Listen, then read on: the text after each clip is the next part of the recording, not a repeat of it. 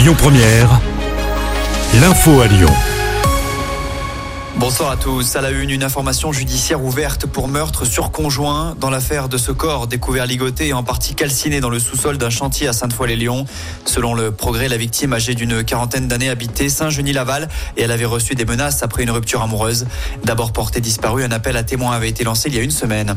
Il passe la soirée de la Saint-Valentin en garde à vue. Hier soir, une vaste opération de police s'est déroulée à Villeurbanne. Selon Lyon Mag, les forces de l'ordre ont fouillé de nombreuses caches possibles au Tonkin. Ils ont découvert plusieurs centaines de grammes de stupéfiants. Dans le cadre de cette descente de police, un homme a été interpellé. On parle conso maintenant, confit de canard, rillettes, terrine, plusieurs produits sont rappelés et pour plusieurs raisons, anomalies d'étiquetage, de fabrication, d'étanchéité ou absence de validation sanitaire par les autorités compétentes.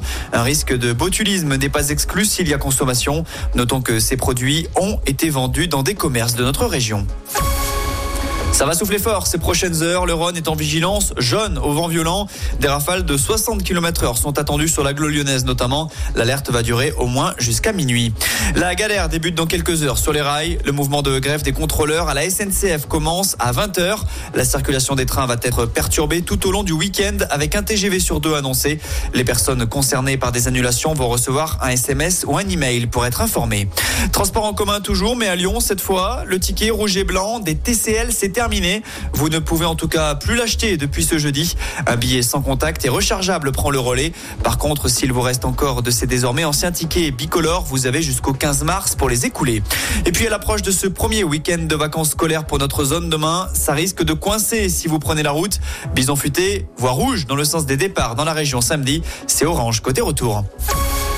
Enfin, on termine avec du foot. Elles rejoignent les demi-finales de la Coupe de France sans trembler. Les filles de l'OL ont dominé facilement Montauban hier soir en quart de finale. Succès 9 à 2.